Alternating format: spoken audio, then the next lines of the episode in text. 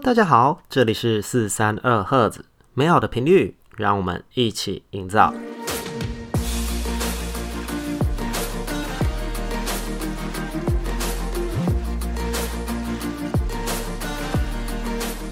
最近看了一部二零零七年上映的电影《听见天堂》，故事根据闻名欧洲的盲人音效师真实改编。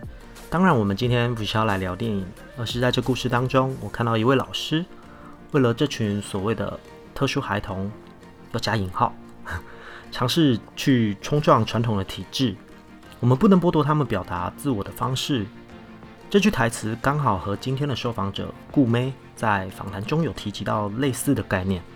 我想我们的成长过程当中，多少都会碰到这一类的孩童，而不知道你们遇到的老师们是否也像 Olen 所说的，能推则推，能避则避。还是遇到像顾妹一样具有耐心的特教老师呢？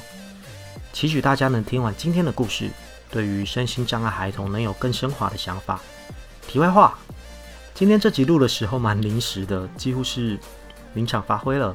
那有不满意的地方，还请喷小力一点。我先承认，声音差了一些。我是麦特，我们开始吧。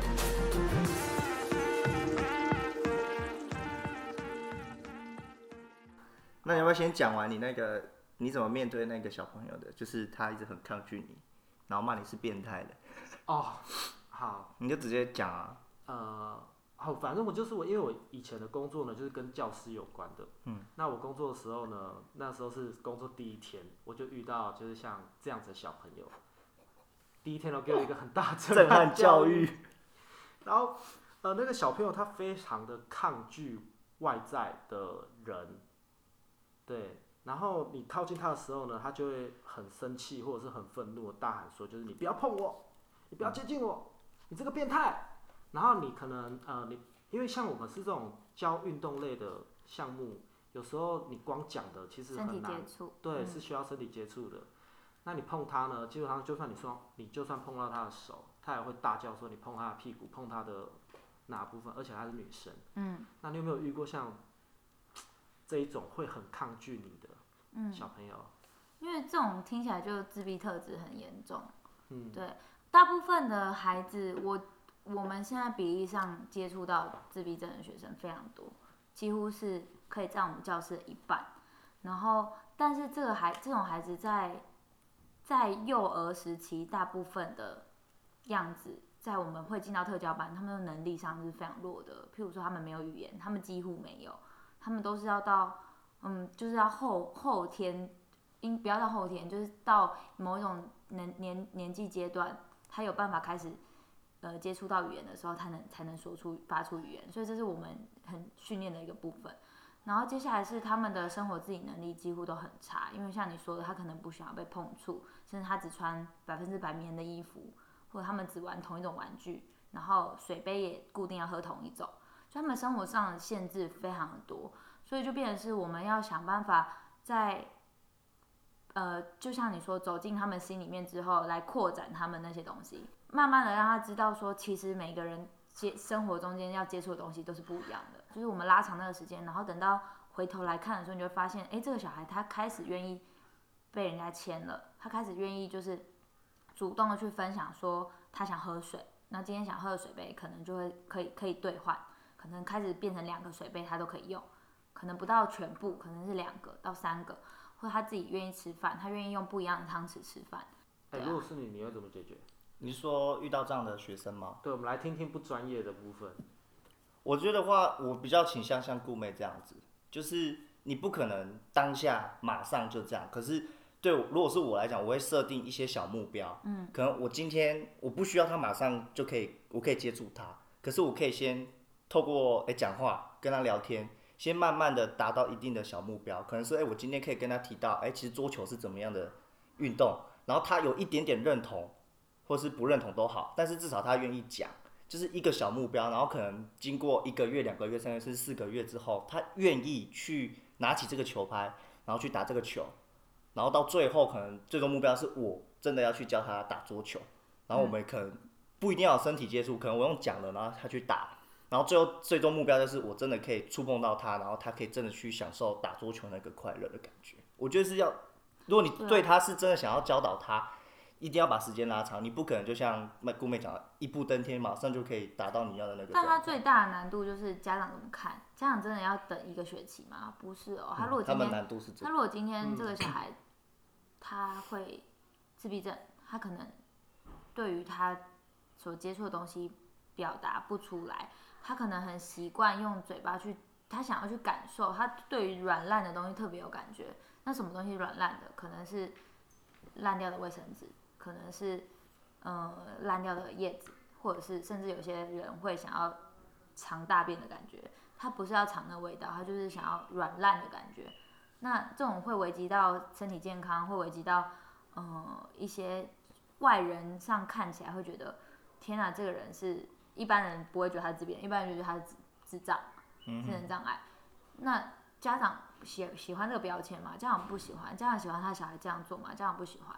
可是。要怎么样，在一个家长也开心，他的小孩会进步，那个时程上他也可以接受小孩的进步的拉的多多长，他都能接受的状况下，老师跟家长跟小孩才能达到一个平衡，那就是一个非常困难的阶段，但是也是我们工作中每一个小孩都在面对。呃，那我的可能就会比较困难一点，因为我们一个礼拜才会见一次面，对，然后每一次的每一次见面大概就是一堂课大概九十分钟，嗯。然后你要在这九十分钟里面，然后去跟他相处，呃，去让他对你有好感。而且你还要面对其他小孩啊。对啊，对，啊对我还要面对其他小孩。那其他小孩呢，就是比较一般的小朋友。然后可能下礼拜他又忘记你是谁了，你又要从头开始。嗯。对，通常都遇到这种，我就非常的心累，不知道怎么教，因为对他非常的抗拒你。像我这种已经算好的了，有的教练是连管都不管他了。就让他去捡球。的确是啊。对。所以你很有爱心啊。我觉得我算是啊。是啊，是啊，是啊。我后来让他让他成功，让他上桌打球，他有喜欢打球这件事情，可是他还是非常的抗拒我。对。这可能是他他不是抗拒抗拒你啊，他可能抗拒的人是非常多。他或者是说他不知道怎么去表达，他只有这种表达方式。嗯。对啊，这的确是，只是说，只是说，我觉得我的工作某种程度。不止在教学生，也在教社会大众跟教家长，你怎么样去帮助这样的孩子？他如果一直以来他以后也是这个样子的话，这个社会怎么接受他？这个你你你，当你坐公车的时候，有个小孩大叫，因为你碰到他，然后他会抓狂，那这个社会知道说他不是神经病，他是自闭症吗？就是这其实是我工作很我觉得很重要的一部分。我不是在带这个小孩，我在带整个社会的观点去认识这样子的孩子。那你用什么样的方式带社会去认识你的观点？嗯，我一开始会觉得，因为我我我在大学之前，我其实完全不知道特殊生诶。我以前我是读幼教的，完全没有想到特殊生这件事情。直到后来我去带营队的时候，我才发现哦，原来特殊生这么多，然后。各种种类，然后知道各种种类之后，我才知道说，哦，原来各种种类的每一个名都还有个名称，然后那个名称之后还会有每个每个症状都还有不同的特特质，然后我就发现这太难了，这太困难了，就是你要一个社一个完全没有学习这些能力的人，他要知道说，哦，他是过动症，然后他可能是注意力不足而已，然后他可能是冲动，他完全不同的类型，我觉得太困难了，所以这应该是一个概念，就是。你要尊重的每一种人的样子，他不需要被划分说他是自闭症，所以我要尊重他；他是过动症，我要尊重。不是，就他应该是要尊重每一个孩子，尊重每一个人。他今天是一个视障者，你要尊重他；他今天是一个心理残障者，你看不出来，可是你要尊重他。所以这比较像是一个情呃社会的推广。后来我现在的方式有点有点太久没有动了，我现在就是。我之前开始工作，我就经营我的部落，经营那个 Facebook 粉丝团，对。可是后来就是有一搭没一搭在动。我在发了。对，就是想到想到的时候动一下，不想没没动的时候又没动，最近都没在动。那、嗯、我觉得没关系啊。对啊，就是、就是、看自己想写就写、啊。能够帮助到这样子的人的时候，其实用各种不同方式啊，不用像年年夜桌上，我的舅舅就会。跟我讲说，有些长辈，有我知道他们在开玩笑，你越教这种特殊生，你会不会以后也生这种特殊生？就是他们的观念就还就是还会停留在，就是这很很正常啊。这么大家的面前讲佛教佛教很多轮回轮回的概念啊。你以前有没有遇过班上同学是特殊教育生的？有，而且还蛮多的。应该我觉得每个人是就是求学历程过程中一定都会遇过。那你说说看，你们的老师怎么教怎么教那一位学生的？我们的老师吗？嗯，其实我们老师他。就是很，就是跟传统老师一样，就是能避则避，能推则推，只希望他不要出任何乱子就好，真的是这样。然后他，但是他也会告诉同学说，就是可能他就是一个，呃，被挑，就是有有状况的小朋友，所以大家要包容他。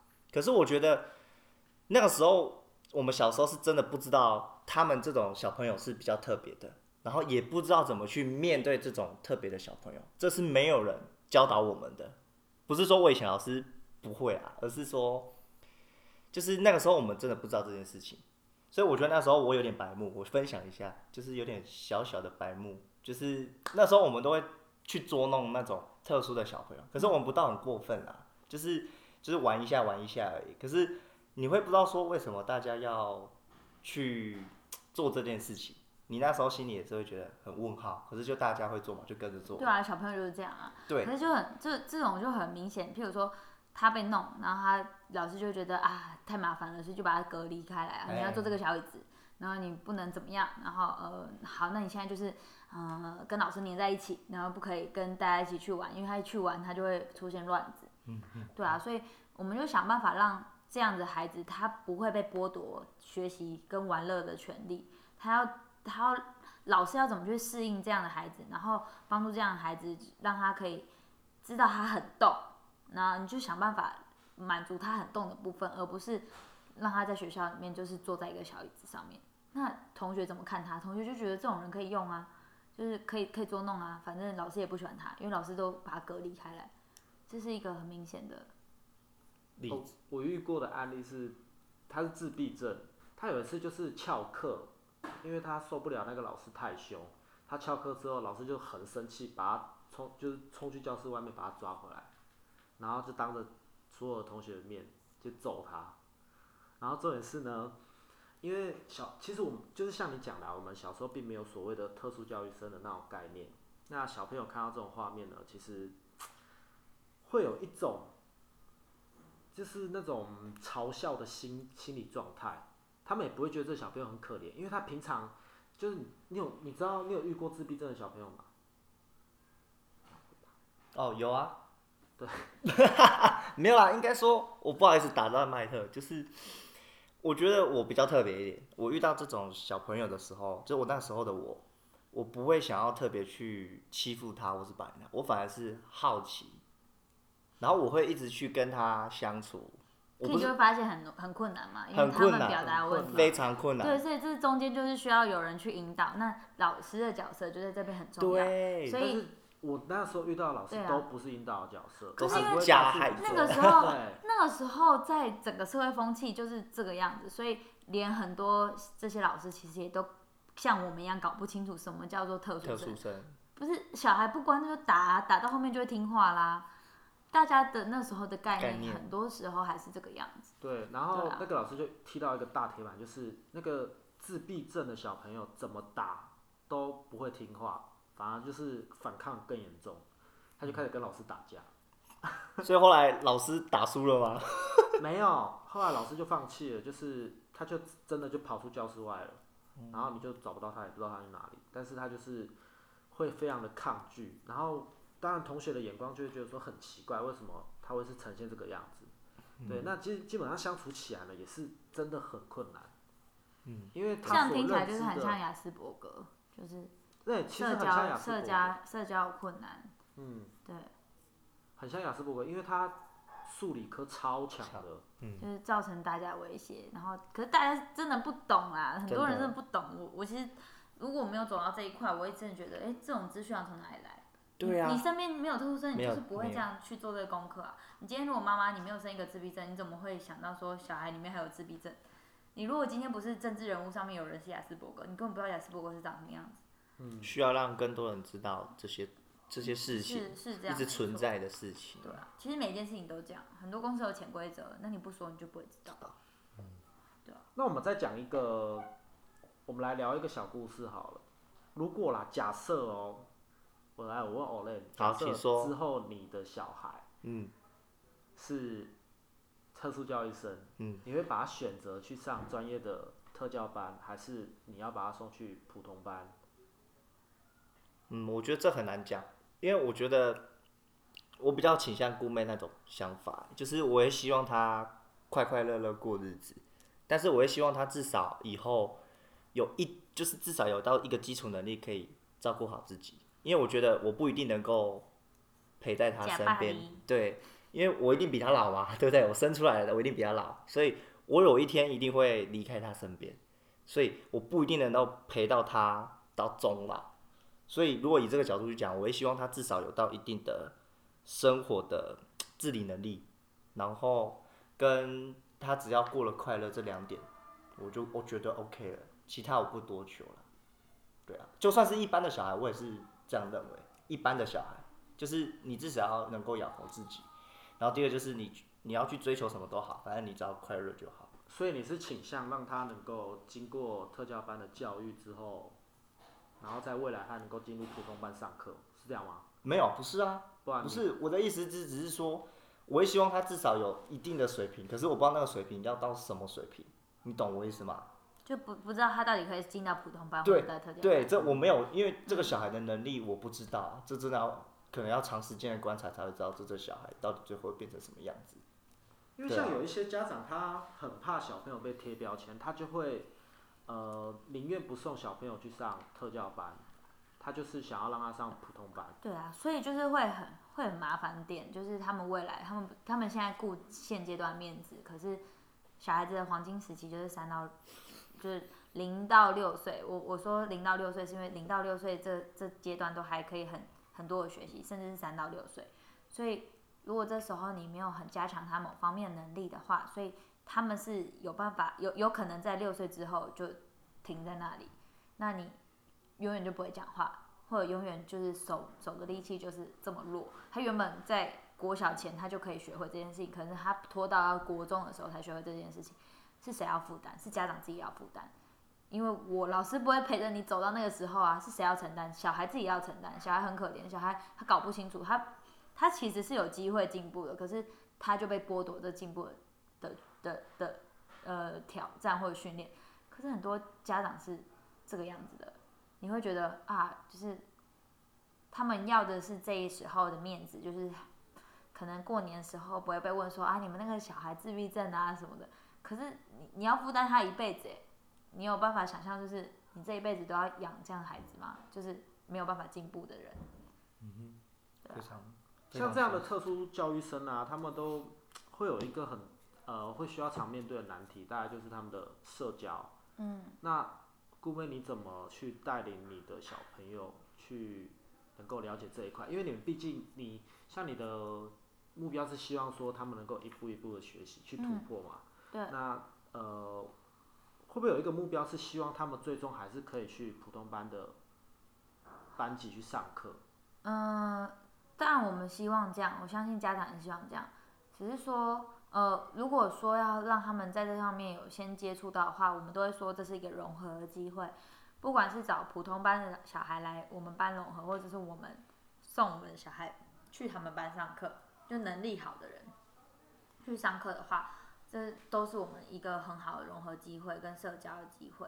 那家长其实很多，现在很多管道，很多课都有什么团体课啊、社交课啊，或者是游戏课，这些都是他们可以社交的一个方式。对，那我自己的方式，我很喜欢，就是把普通班的小孩在他们还没有，呃，他们可能那段时间不是他们主要课程的时间，可能是写作业或者他们在画画，他们先完成画作的人，我就先预约。嗯、可能会去跟他们班老师说，我今天需要几个小天使。那小小天使会很很想要有这个机会，他们可能可以做跟班上小孩不一样的事情。那个时候他们可以被拉出来跟我们一起玩游戏，或陪我们上一堂音乐课，或陪我们去运动，这样，这都是一个很好的促进他们互动的机会。但我们小孩子不一定会理他们，可是就是至少有人可以跟他们玩，有人可以跟他们讲话，让他们知道说哦，原来可以讲这句话，原来鬼抓人是这个意思。对，大部分都可以在上面有进步。哎哎，干嘛？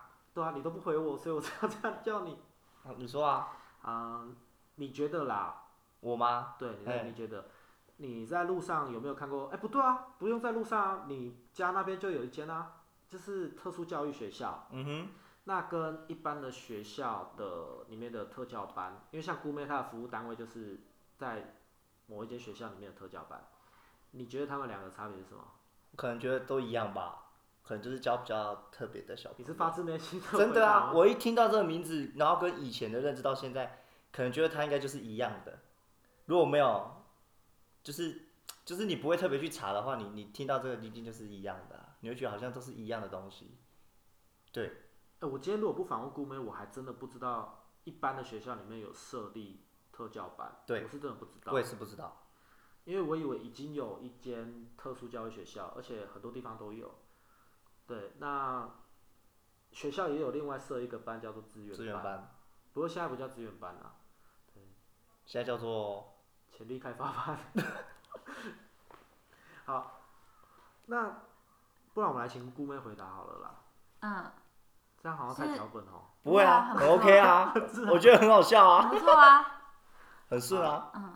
不是吗？想剪啊，就把它剪掉啊。我说我不想剪啊。啊是啊，好好好，继续。对，嗯、呃，那顾妹你觉得不是你觉得啦？你就我觉得社会大众呢，应该很多人都会都会有跟我们一样的看法，就是我们不知道说一般设立的那种特殊教育学校，跟学校里面的特殊教育班，他们的差别在哪里？然后学校里面也有另外一个组织或者是叫单位，它的名称就叫资源班。嗯，那他们之间的差别又在哪里？好，呃，如果我直接把特殊教育学校再分成启明学校、启聪学校、听障学校，你就可以很明显知道说，哦，原来启明学校里面就是对于视障者，他们可能专收一些比较视障、视视觉障碍的一些学生。那如果是智智能障碍学校，就会可能是比较收智能障碍的学生。那听障学生，听障听障学生，那像我，我是特殊教育老师，可是我不会手语，我的学习过程中可能要学一些手语，可是不是专精的。那我对于视障视障者的那个听觉的那个训练，我也没有受过这个训练，所以我比较不会知道说要怎么样面对这样的孩子。那可是这样的孩子又比较需要专业的，很很很否专业的东西，所以这个时候你就可以懂说，哦，原来呃设立那些。特殊教育学校，他可能是能力上、智能、智能上很重的，很就是能力上很弱的小孩，或者他就专门是要给听障的、视障的。那这个不是每一个特殊教育老师都可以有的能力。那当然，我也是可以去考取这样的的学校的老师，只是我可能需要额外花时间去受这样的训练。然后班上，呃，普通的国小里面的特教班里面的小孩，能力上。嗯、没有到特殊教育学校的小孩那么弱，就是某种程度上来说，他们也比较有机会可以接触到普通班的小孩，但是他们可能，呃，就是学校体制不同，我们在特特特殊教育学校，他们里面可能有很完善的医疗医疗的部分，然后医治疗师们都有在住校的治疗师，语言、职能、物理、心理。的治疗师都在里面，可是我们可能只是巡回的，就是这些老师会，治疗师会跑跑学校，偶尔的一个月会见到他一次，那这就是资源上面本来就不是很一致的状态，是跟着法规走的。看你的小孩到时候会需要需求是哪一种需求，他要的只是他要的是很专业的照顾跟东西的话，他就会被放在特殊教育学校里面。那你觉得一般学校的资源还算足够吗？For 一般的小孩上孩子来说的话是足够的，因为我们不需要那么。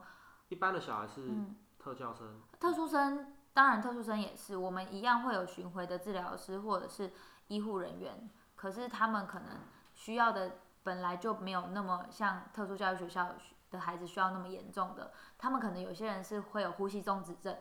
那他们就很明确的需要医护人员上面随时都 stand by。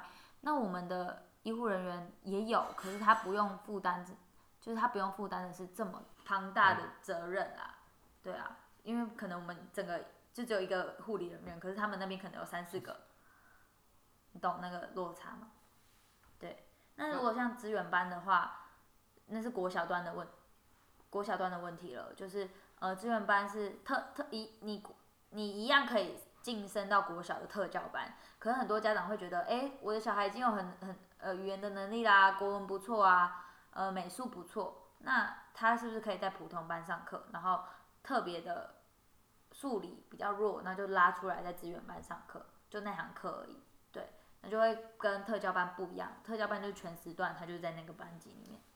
像我们都知道，特殊教育生，这特殊教育这四个字，他可能会容易让家联想到标签化。那你对于这四个字，就是名词上的感受是怎么样？我自己不在乎这个，我不在乎这个 title，就是我必须要我我只希望我今天一说出来，我不用解释很多说，说哦什么是特殊生，什么是这个孩子的状态。但如果今天说他是特教班的学生。呃，大家会有一个基本概念，他的能力上可能比较弱，这样。但是我不是家长，所以我不能很明确的让社会，呃，就是知道每个家长的感觉，因为家长会觉很不喜欢自己的小孩被标签化的，他是资源班来的，他是特特特特教班，对。但是怎么说呢？就是如果我今天可以很很快速的让人家知道这个状态的话，譬如说，我们为什么今天资源班要变改成什么潜能开发班？其实内容东西是一样的，那为什么大众会希望他可以改名字？就你没有想过这个问题吗？因为资源班跟就是会让人家联想到说他是不是跟资源回收有关？对。学校也会被霸凌说你是来自资源班。对。那这这最大的问题就是我们以前都会开这个玩笑嘛，你是资源回收生什么的，然后你要去上资源回收班之类的。可是这最最主要的问题还是社会性社会意识，你。老师，当有人讲出他是资源回收班的时候，你老师要怎么样去处理这个状况？你要怎么样去跟这个小孩说？你不是直接跟他说他不是打，然后什么处罚你，然后他就更讨厌这个学生。你你上个资源回收班，我笑你，我还我还要被老师处罚？还是老师可以换一个方式，让人知道说他其实真的在这方面，他去那边真的他某种能力就是太弱了，所以他去学习。那让这个小孩也知道说，他能够怎么样去帮助他。怎么样？怎么样能够在在正正确的方式来去教养这些孩子有正确观念？这其实都是一个很好的方法。那你今天换掉这个名字，他就不会被霸凌了吗？他在生活中间真的就不会被同学呛呛声了吗？嗯，一样骂笨蛋啊，骂骂什么的，然后老师也不知道怎么处理，这些问题都是一样的。所以有时候其实你看到问题的时候，你不是把它擦掉。因为问题还是会在，所以我反而不认为需要那么样执着于每个名称或执着于名字。当然我不知道家长的感觉了，可能家长真的觉得潜能开发班听起来好听多了，我不知道。我为什么会问这样问题？是因为我有被问过，呃，你对于新移民怎么看待这三个字？对，呃，因为新移民以前叫外籍配偶。对，那他后来改名的嘛，然后其实我那时候不太满意自己的答案，可是我听到一个答案，我觉得就是我听了之后让我非常印象深刻，真的跟顾妹的非常像。他说名字名词本身是中性的，就看你怎么看待。我觉得这回答超好的，很棒啊。对啊，这是实话。那我也举个例子好了，像大家可能都在电视上会看到有一些新闻都会说什么乱倒一些废弃物。废弃物就是一些垃圾什么废弃物，可是现在大家也是想要把这个名称，就是改改掉，变成是资源物，资源它是一种资源，因为天底下可能很多大家认为是垃圾，其实它是有不一样的价值存在。嗯，所以我们认同麦特讲的那个名词是中性这件事情。不是我说的。对啊，的确是啊，就是在问题中间找答案，有有时候。你就会发现这是整个社会形态的问题，不是一个名词的问题。可是如果你太执着于名词的东西，你反而没有时间去解决真正要解决的问题。嗯、这是很多现场者才会有的感觉。那刚姑妹呢就提到说，其实学校的老师，一般生里面的老师是占了一个非常重要的角色，因为他怎么去如何去解释资源班这这个名词？那你觉得他们应该要怎么去处理这一段小朋友之间的纠纷，或者是霸凌也好，怎么样处理会比较适当？你个人的建议的话，我其实觉得每个老师的方式一定完全都不同。但只要秉持着你爱这个小孩，你怎么样去使使大众接纳他，使你自己接纳他，使他自己觉得自己有价值，你就会有这个答案，你就知道怎么样来教他，怎么样来跟小孩子讲这个概念。但是我觉得现在老师很很压力很大的点，就是因为他可能一个班上的学生聪明的太聪明，然后慢的太慢，然后可能中间又卡几个特殊生。那以前我们不会有那么多的呃要求，比如说家长不会有那么多的眼光在看你，每个家长都会觉得老师都是对，讲老师讲的都是对的。可是现在很多眼光在看着你，所以有可能连你在讲话的时候都被小孩录音了，也有可能。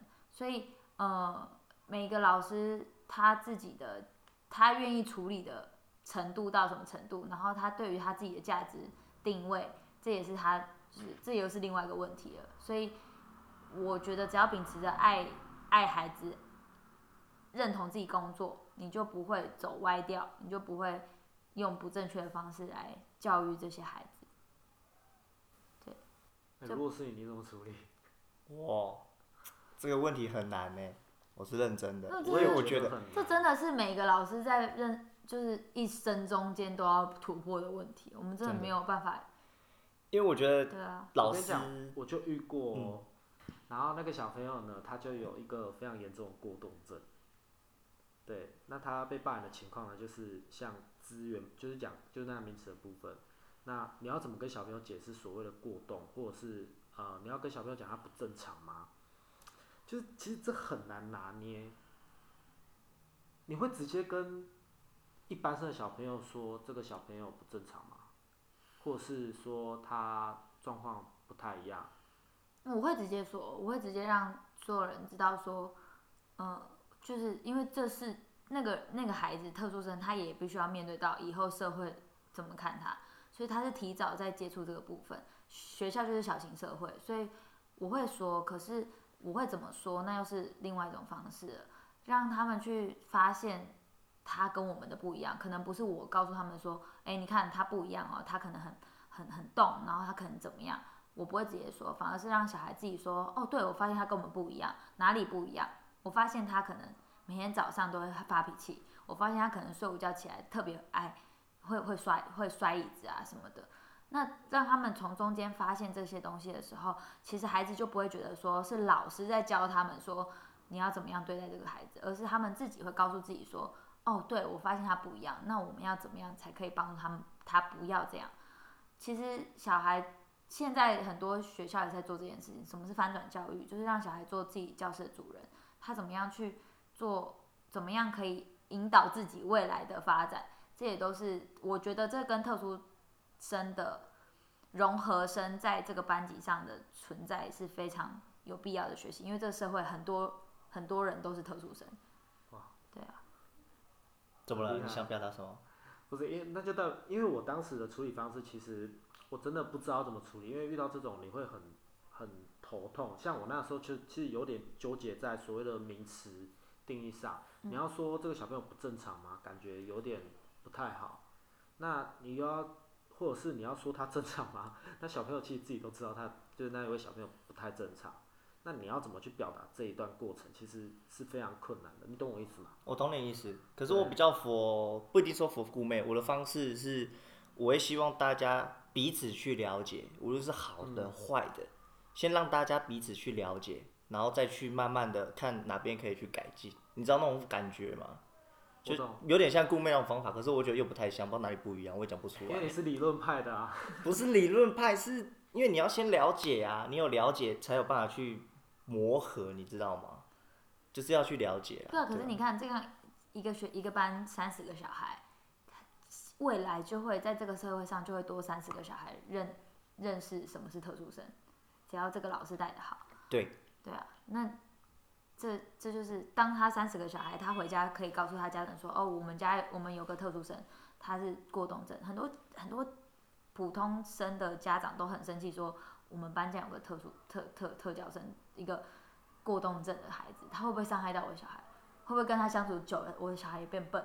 有很多人会有这种想法，嗯、对啊，所以那到底谁才是老师？不是我今天，我今天开个呃座谈会，跟家家长每个家长说，哎，我们小孩不会伤害到你哦什么的，家长还说不定觉得我是在鬼扯鬼扯。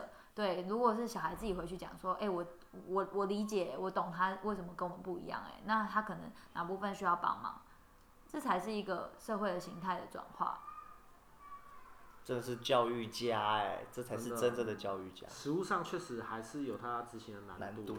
对啊，就是你就是要努力撑着，真的是你没有你你一天你不想要这样做的时候，你就会觉得这工作好累哦，你就觉得这工作没什么希望。对啊。那你有觉得你工作到现在，就是面对这么多困难，有没有有很大挫折过，或是很难过的时候？嗯，我发现跟人相处，这所有的。所有的刚出社会的新鲜人都是一样，跟人相处就是会有困难，就是会有挑战。呃，尤其是在一个工作的领域里面，就是你有上司，你有上上司，你有最大主管，然后你的你有监督你的人，就是你的搭班或者是你的家长，那所有的东西都是都是你的压力。你要怎么样才可以度过这个压力？我我我们我觉得不特别，就是。本来每个人都会遇到这个问题，可是我真的在第二年的时候，真的呈现一个就是最抓狂的状态。我们班八个小孩，五个小孩有过动症，就是一直求求丢，求求丢，然后每个就是我一个就快疯掉了。我跟你讲，八个，好吵，然后要不就打在一起，要不然就丢东西。那过动症都会伴随一些能力上的问题，比如情绪障碍，然后或者是他可能会有语言语言表达障碍，或者是他可能家庭。本来就有一些状况，所以他可能会有秽语症，他就是一直在骂脏话，各种样子，要不然就是不讲话，所以但他过动症，其实你就觉得超复杂的。可是那时候是我人生觉得我最痛苦的时候，就是我也尝试了任何这种方法，可是我转换不过来，因为面对到五个小孩完全不同，然后甚至另外三个是自闭症的时候，你就觉得天哪，要疯了。那第二年工作，第二年是真的觉得人生到达了尽头。可是到第三年就奇迹似的又恢复，就是，呃，好像自己又更进了更进了一步，就是那一年就是宛如梦一场梦。但是如果你现在我回忆起来，就是我今天要分享我到底那那这工作三年内最精彩的一年，我也会说是第二年；最快乐的一年，我也会说是第二年。我到现在我还是会去看那些孩子，就是他们真的走到我生命中间，曾经走进来过，所以。也不能说那一年是最痛苦的一年，因为最快乐的回忆也都在那一年里面。但我真的抓狂，我真的抓狂过，我真的是抓狂到我就是生气，然后大狂哭，然后甚至明天不想上班。对啊。那你是经历什么样的过程，会让你呈现一个这样的心情转变？因为从第二年到第三年，其实也就。差一年的时间，或者是半年。到我到第三年的时候，当然业业务上、事务上、行政工作上，你都熟练了一点。然后再来是我更知道，呃，家长去面对那些学生。当然对，在家长我有资历了，家长看待我的角度也不同了，他也看得到我成绩，我的成绩，所以他们会觉得，哎，我小孩交给他是 OK 的，他也比较不会有那么多的 complaint。对，所以我觉得整体上来说。人累积资历就是有累积资历的实力在，所以默默的第三年工作就非常的顺利。那接下来我就留职停薪了，所以我就没有办法告诉你我第四年怎么样。我们期待，我们期待，我们期待。顾妹现在留职停薪的是因为她要念研究所。那你研究所之后你的打算是什么？我目前为止我实在不太知道说我我要走的方向，原因是因为。嗯，未来还是会走这个领域吗？我我想要继续当特教老师，但是我是不是要继续待在公职里面，我不知道。我也想要挑战一下我自己想做的事情，就是我比较想要统合资源，统合跟家庭有关的资源，来帮助家庭可以成长，而不是只是让他们每天都很累的去跑医疗院所或者是学校。但是这个初步的想法还没有很完整，我只能够，我现在在研究所里面大概会找到一些答案，可是我还没有很确定说到底未来会怎么走。但是目前为止会是这样，就我不想要停下我的工作。一样的，要询问一下顾妹，如果可以的话，你能够回到自己的二十二岁，你会想跟那时候自己做一个什么样的对话？哦。我要说，我的梦想是就是当老师这件事情，就是在二十二岁，就大二这个时候点点找到的。